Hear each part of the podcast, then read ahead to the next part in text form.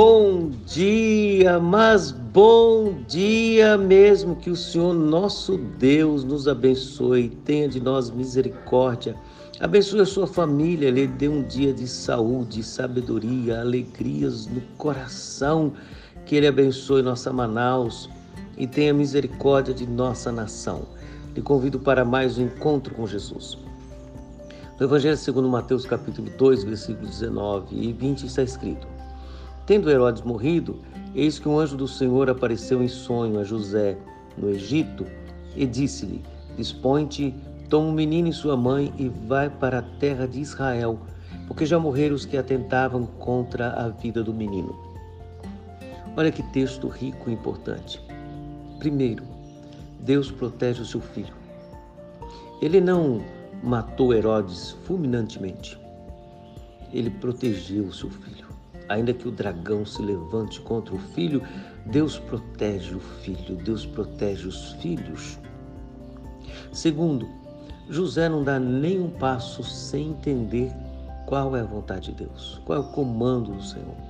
Ele está à disposição, ele está aguardando no Senhor o tempo que for necessário. Terceiro, Deus proveu todas as coisas, até o recurso para ele ficar no Egito. Esse José que está no Egito, eh, podemos correlacioná-lo ao José do Egito. Ele ouve a Deus por sonho. Terceiro, é preciso aprender a esperar. José ficou esperando no momento certo para dar o próximo passo, entendendo qual é a vontade de Deus, do Deus que determinou todas as coisas, inclusive o tempo. Senhor Deus, nos dê sabedoria. Precisamos viver assim, na Sua dependência.